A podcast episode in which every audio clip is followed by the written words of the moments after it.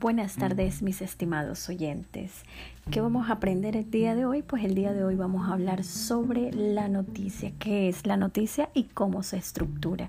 Bueno, de acuerdo a Alex Grigelmo, la noticia es la esencia del periodismo, es la materia prima. Noticia es todo aquel hecho novedoso que resulta de interés para los lectores. Es un acontecimiento sorprendente, inusual y estremecedor. Federico Campbell indica que la noticia es donde menos se permite el protagonismo del periodista.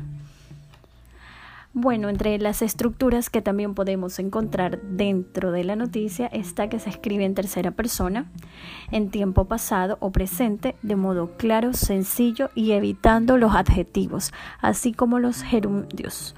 La noticia es una información de interés público o colectivo, inédita y de actualidad absoluta. Es noticiable, todo lo extraordinario o fuera de lo normal.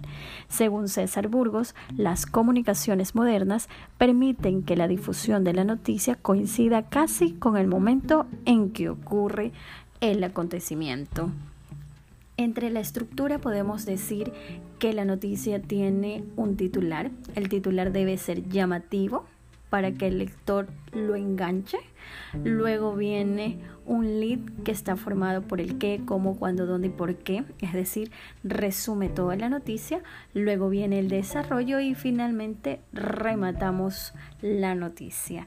Eso es lo que hemos aprendido el, el día de hoy, qué es la noticia y cómo es su estructura.